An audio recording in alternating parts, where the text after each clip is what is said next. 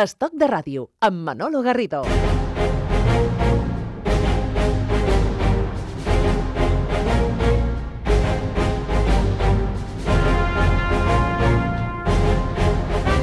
Un dia més, Pere Cardona, que ens porta històries singulars, històries diferents, vinculades a la Segona Guerra Mundial.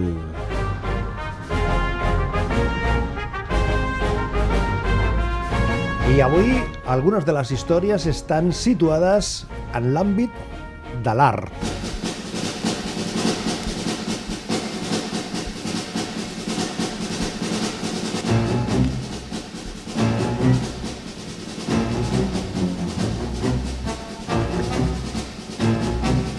Espera, precisamente durante la Segunda Guerra Mundial, durante, justamente durante la Segunda Guerra Mundial, el robo de las eh, eh, obras de arte estuvo muy presente, ¿no? Muy por parte de, no sé si eran los alemanes los que hurtaban o también las eh, fuerzas aliadas.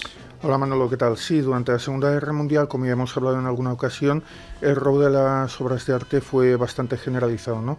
Quizá eh, sí que destacaría que se produjo mucho más en el bando alemán, ¿no? Porque sí, porque los alemanes, en concreto Hermann Goering, que era el comandante en jefe de la Luftwaffe, era un, un ladrón compulsivo de, de, obras de arte, ¿no? A medida que los ejércitos alemanes iban avanzando por, por Europa, pues él iba en la retaguardia, iba visitando museos, fundaciones y iba escogiendo las obras de arte que quería tener en su propia colección. O sea, que no era para protegerlas eh, de la acción bélica, sino era para su colección. Exactamente, era para incrementar sus fondos particulares. Su colección personal, ni siquiera era para el fondo de arte eh, del país eh, alemán, en este caso. No, no, no, en el caso de Hermann Goering era para incrementar su, su propia colección. Pues vamos primero con una historia ambientada en Francia y la segunda también en París.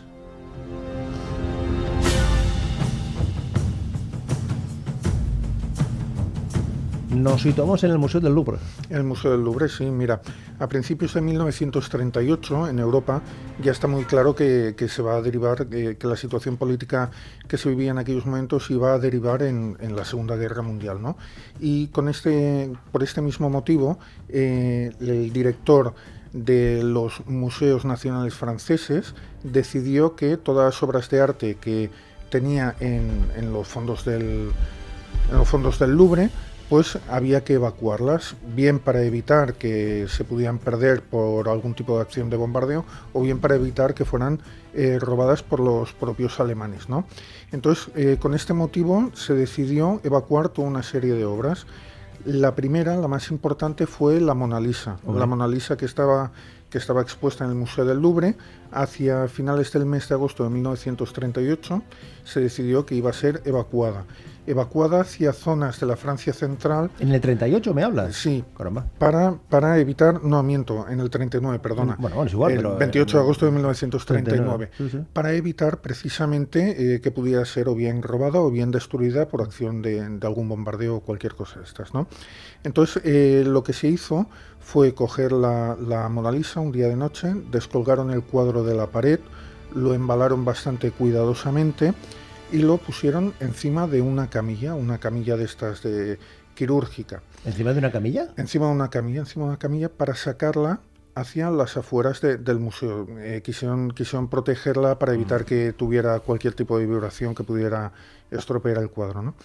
A las afueras del museo le estaba esperando un camión cuya caja había sido modificada y había sido modificada para tratar que en su interior hubiera una humedad y una atmósfera, una temperatura constante para, para, evitar cualquier daño a la obra. ¿no? Estamos hablando del año 39, es decir, con lo cual la, la, la, la, tecnología que había era la que había. Era la que había, nada, no, no, había nada, no había ni humidificadores ni nada, simplemente eso, eso. se selló la caja del camión para uh -huh. evitar que durante el traslado pudiera sufrir algún daño de este tipo. ¿no? Lo que pasa es que, eh, claro, eh, lo que no preveyeron es que lo que le iba a ir bien al cuadro no le iba a ir bien o también al, al cuidador, al, al cuida cuidador. ¿Un cuidador había? Sí, había un cuidador dentro de la caja del camión, se colocó un cuidador con ella para evitar que con cualquier bache o Ah, con claro, cualquier, claro. cualquier cualquier eh, curva o con lo que fuera el cuadro pudiera caer al suelo, ¿no? Pues lo que preveyeron que iba a ir bien para el, para el cuadro, para la tela, no fue tan bien para el cuidador, porque claro, como cerraron la caja y la hicieron estanca, quitando de la humedad y quitando de la atmósfera, el pobre hombre cuando llegaron al destino llegó desmayado por la falta de aire. Caramba, caramba, caramba, caramba, O sea que eh, se protegía a la pintura, pero esa protección eh, pudo provocar algún problema, alguna... Exactamente. de hecho provocó un, problema en, eh, en, la salud Exactamente. del cuidador. El, el celo en la protección del cuadro no tuvo en cuenta al propio cuidador que iba, con, mm. que iba viajando con la tela. Esta es una, de las historias ambientadas eh, en torno a la recuperación y a la protección eh, del arte de una pintura, pero hay otra.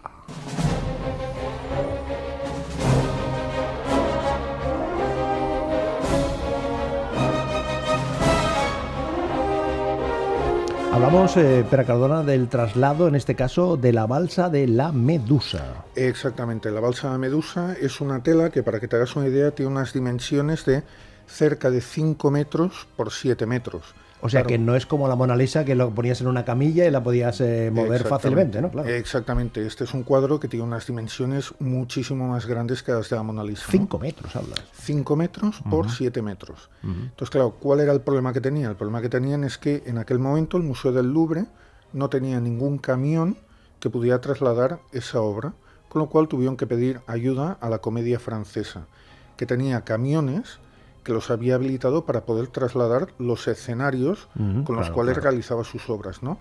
Y le pidieron ayuda a la comedia francesa, la comedia francesa les prestó un camión y se hizo un traslado como el de la eh, Gioconda, también de noche.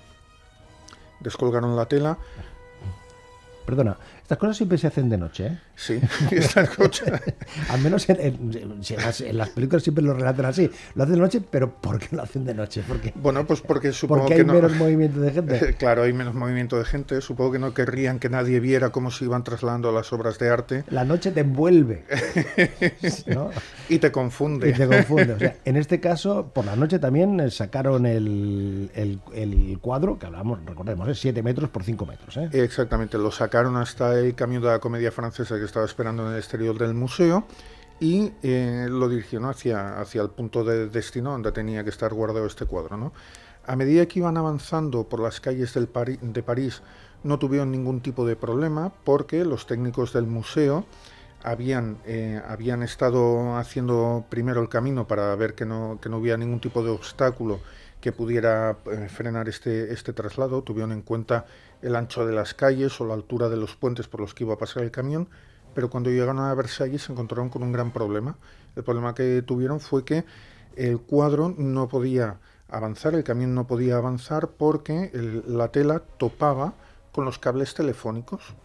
La altura. La altura, por culpa de la altura, topaba con los cables telefónicos. o sea, habían hecho todo el cálculo hasta ese punto, o sea, en, el trayecto, pero no hasta el lugar donde lo iban a situar. Exactamente. Entonces tuvieron que buscar una solución de emergencia. La solución de emergencia que encontraron fue avisar a varios técnicos de la compañía telefónica. Por la noche. Por la noche que se situaron delante del camión y con unas pértigas aislantes iban retirando, iban subiendo los cables para que el camión fuera avanzando hasta, hasta su destino. Y así con esa con, esa habilidad. Eh, sí, con esta solución de emergencia, con esta habilidad doméstica, eh, pues pudieron llevar el cuadro hasta, hasta su punto final. Pues así se salvaron esas eh, dos obras, la Mona Lisa, la Gioconda y la Balsa de la Medusa, dos historias ambientadas en, en Francia.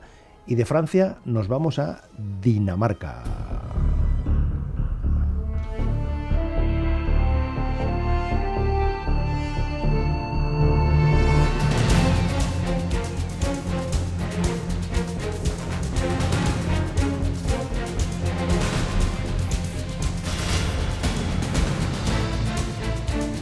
Nos eh, situamos, eh, Pera, en el 9 de abril de 1940, Dinamarca. Sí, el 9 de abril de 1940 es la fecha cuando los soldados alemanes entran en Dinamarca invaden el país y de entrada no tienen ningún tipo de resistencia. Es una invasión eh, muy rápida que no causa bajas y que les permite pues hacerse con, el control del país, ¿no? Dinamarca limitando con Alemania, para situarnos en el mapa. ¿eh? Exactamente. Entonces, eh, paralelamente, en el mismo momento que las fuerzas alemanas empiezan a tomar lo que es el país, ¿no? Pues se empieza a organizar una resistencia, una resistencia que en principio es pacífica, que más adelante, bueno, ya veremos cómo, cómo, deriva en otro tipo de actos, ¿no? Pero la primera resistencia danesa fue pacífica, ¿no? Y una de las, de las cosas, una de las medidas que tomaron más curiosas para hacer frente a los alemanes fue tratar de, de tratarlos, darles un trato como si fueran fantasmas. Es decir, como si fueran fantasmas? Como si fueran fantasmas. Se los cruzaban por la calle, eh, no les hablaban, los ignoraban, hacían ver que no los veían. Claro, ah. aquello tenía muy confundido a los alemanes, porque ellos estaban acostumbrados a que cuando llegaban a un sitio lo primero que se encontraban era que les pegaban tiros. Y estos no, estos lo que hicieron fue tratar de ignorarlos como si fueran fantasmas. ¿no? Entonces, mm, una de las cosas más, más graciosas, más curiosas que pasó, le pasó a uno de los soldados que estaba haciendo guardia en el Palacio Real, ¿no? Porque de golpe y porrazo, al cabo de unos días, se dio cuenta que toda la gente que iba pasando por delante suyo le lanzaban una sonrisa. Claro, este hombre estaba al principio un poco, un poco estupefacto porque decía, eh, ayer eh, nos ignoraban y hoy nos están sonriendo, ¿qué es lo que está pasando aquí? Pues lo que está pasando aquí era que la resistencia danesa realizó una acción porque este hombre estaba haciendo guardia dentro de una garita de piedra, de mm. estas que dejan solamente medio cuerpo al descubierto, de la mitad para arriba, ¿no? y la mitad para abajo estaba tapada por piedra. Pues un resistente danés había colocado un cartelito en el cual había escrito una frase que decía no llevo puestos los pantalones.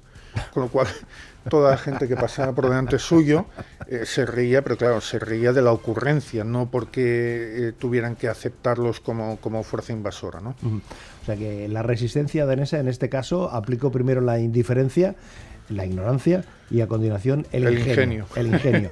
Y volvemos de Dinamarca, volvemos a París, porque lo que nos cuenta ahora Pera Cardona es una historia vinculada a Hitler y la Torre Eiffel.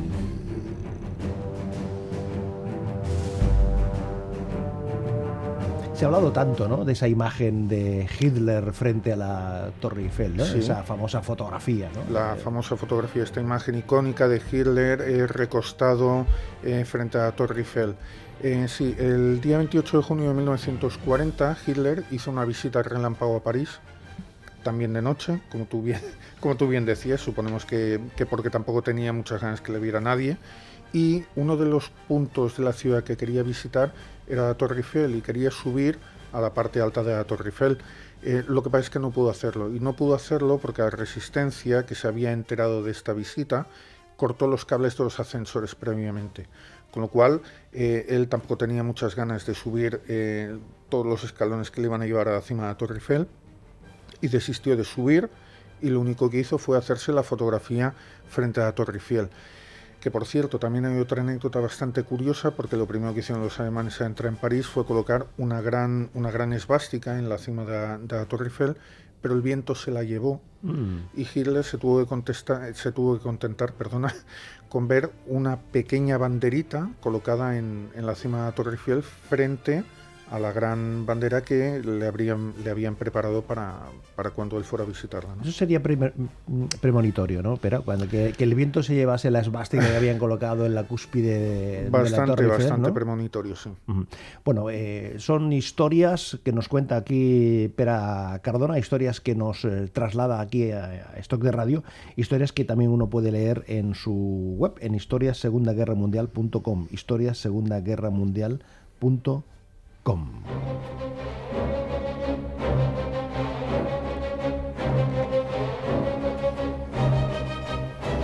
pero en la Segunda Guerra Mundial no solo hubo guerra física, no hubo cuerpo, cuerpo a cuerpo, no solo hubieron bombardeos, no solo hubieron naves eh, que se enfrentaban en los océanos, eh, naves, barcos, buques frente a los eh, submarinos, sino que también hubo aquello que se dijo que se llamaba la guerra psicológica.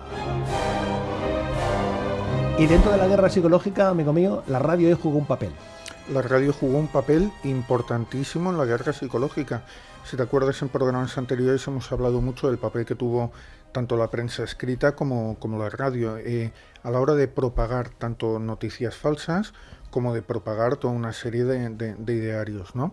Entonces, eh, hoy te voy a hablar del caso en concreto de Sefton Delmer, que era un, un locutor de radio que trabajaba para la BBC y tenía un programa que estaba hecho íntegramente en alemán, porque él se hacía pasar por un locutor alemán.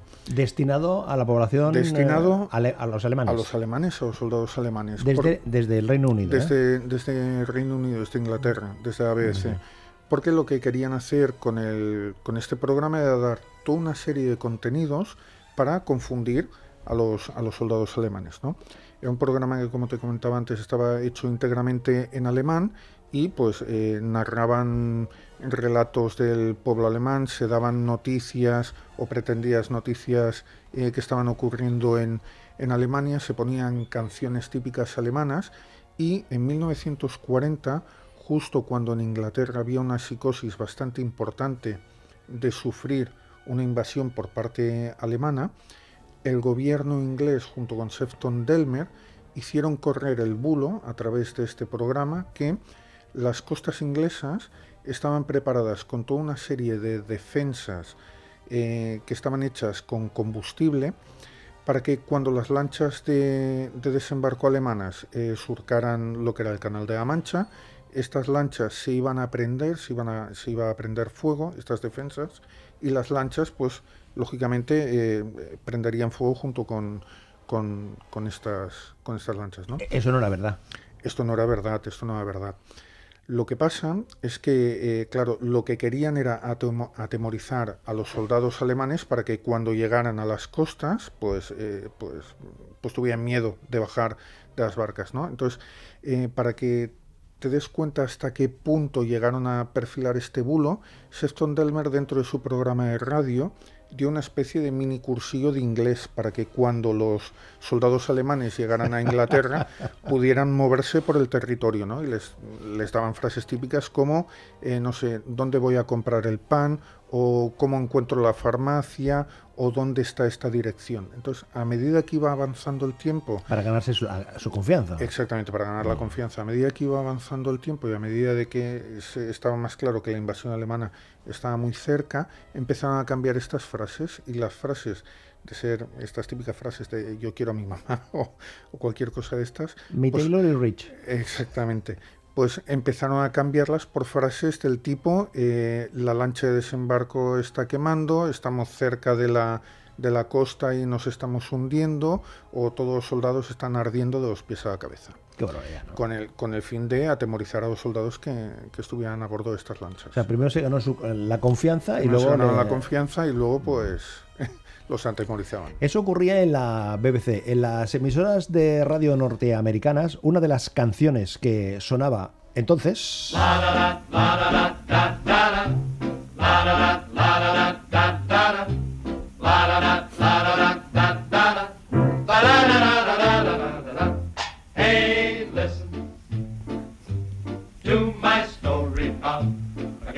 Es Semi Kay y su orquesta. lazy Daisy Her disposition is rather sweet and charming, at times alarming. Entonces ya la revista Billboard ya publicaba las canciones con más éxito y precisamente eh, en los años finales de los 30, principios de los 40, esta fue una de las canciones que más sonaba en Estados Unidos. Y nos eh, sirve porque los, la siguiente historia, eh, Cardona está, tiene como protagonistas a los bombardeos, a los pilotos de los bombardeos B-29. Sí, unos pilotos que estaban muy acostumbrados a comer helado, porque en Estados Unidos el helado es uno de los países donde se consumen muchos más litros por habitante durante todo el año, ¿no? Pero que me dice Juan Sánchez que tiene una música de helados norteamericanos de la Segunda Guerra Mundial.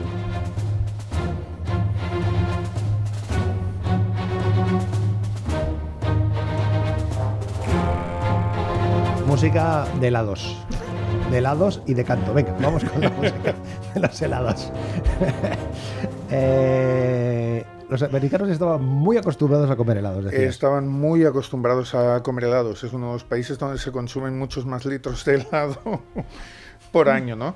Cosa que ellos no podían hacer fuera de casa o en el frente, porque claro, tú imagínate lo que sería el distribuir helados por todos los frentes. Esto, esto era inviable, ¿no? Entonces, los pilotos idearon un sistema para tener sus propios helados, que era coger las latas metálicas con el producto base, se lo llevaban con ellos a las misiones y lo dejaban, dejaban estas latas puestas en los, en los lugares donde estaban los artilleros de popa, que era el lugar más frío del avión. Claro, tú imagínate, cuando ellos estaban haciendo las misiones a 3, 4, 5 mil metros de altitud, con el frío que hacía y con la vibración de los motores, la vibración que hacían los aviones, el, el- el producto base se mezclaba dentro de las latas y cuando regresaban a la base y las abrían, pues había fabricado su propio helado. Esto es un planteamiento sostenible, ¿eh? Esto totalmente To- sostenible. Totalmente. Los helados, no sabes la marca, ¿no? O el nombre. Pues se podrían llamar perfectamente los helados B29, ¿no? B29. B29. Ya que estamos en el avión con el helado, nos vamos a Sicilia. La última historia que nos cuentas, el titular es Mordido por un burro. Mordido por En un burro. Sicilia. En Sicilia, sí. Mm. A mitad de 1943 los aliados están preparando la que ellos llaman la Operación Husky, que es la invasión de Sicilia. Pero uno de los puntos eh, más complicados que tenían para llegar hasta la isla de Sicilia, pues era eh, toda una serie de pequeñas islas que estaban fortificadas y que se encontraban situadas entre lo que era la costa africana y Sicilia, ¿no? Para que te hagas una idea, por ejemplo, el día 1 de junio de 1943, los aliados inician el ataque sobre la isla de Pantelaria, una isla donde se supone que hay unos 15.000 soldados italianos. Lo que pasa es que cuando llegaron los americanos nada más desembarcar, los italianos se rindieron porque previamente los americanos habían bombardeado las islas y habían acabado con todas las reservas de agua potable, con lo cual cuando llegaron los aliados, los italianos se, se rindieron, ¿no? O por ejemplo lo que pasó en las islas de Lampedusa, que cuando llegaron los aliados también no tuvieron que disparar ni un solo tiro porque los italianos se habían rendido y la única baja que tuvieron fue la de un soldado inglés que fue mordido por un burro. El burro que se, eh, era el representante, mira, fíjate, eh, estaba aquí. Lo tenemos por aquí en el estudio. Dijo, yo soy un burro italiano. No, era, un- era, era uno de los burros que llevaban los, los propios aliados Ah, para, era el burro para- de los aliados. Exactamente, para transportar el material por el interior de la isla, que mientras estaban desembarcando, pues se le giró y le pegó un mordisco. Vaya con el burro, ¿eh? Vaya, vaya con Vaya el burro. burrada. Fíjate que hemos eh, empezado. gracias, gracias. Hemos empezado eh, hablando de mm, del Museo del Louvre de París. Hemos empezado hablando, contando la historia de la cómo proteger, cómo salvar la pintura de la Mona Lisa. Y este aquí que llega Na King Cole que decía aquello de Mona Lisa.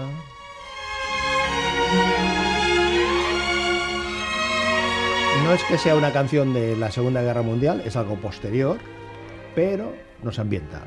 Mona Lisa, Mona Lisa, men have named you. Con eh, Nat King Cole acabamos este, este tiempo dedicado a recordar historias de la Segunda Guerra Mundial con Pera Cardona. Gracias, Pera. Hasta la próxima. Muchas gracias, Manu. Hasta la próxima. Más contenido en historiasegundaguerramundial.com. Historiasegundaguerramundial.com.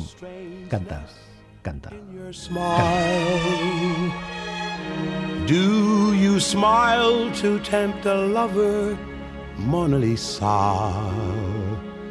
Or is this your way to hide a broken heart?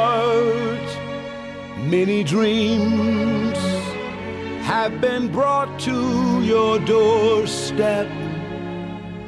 They just lie there and they die there. Are you warm? Are you real? Mona Lisa. are just a cold and lonely, lovely work of ours.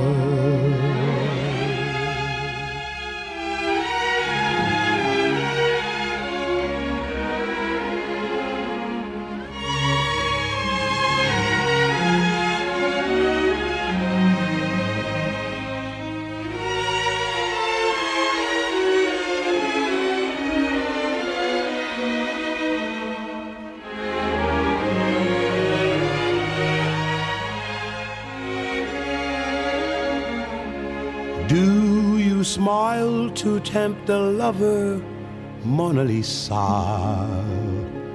Or is this your way to hide a broken heart?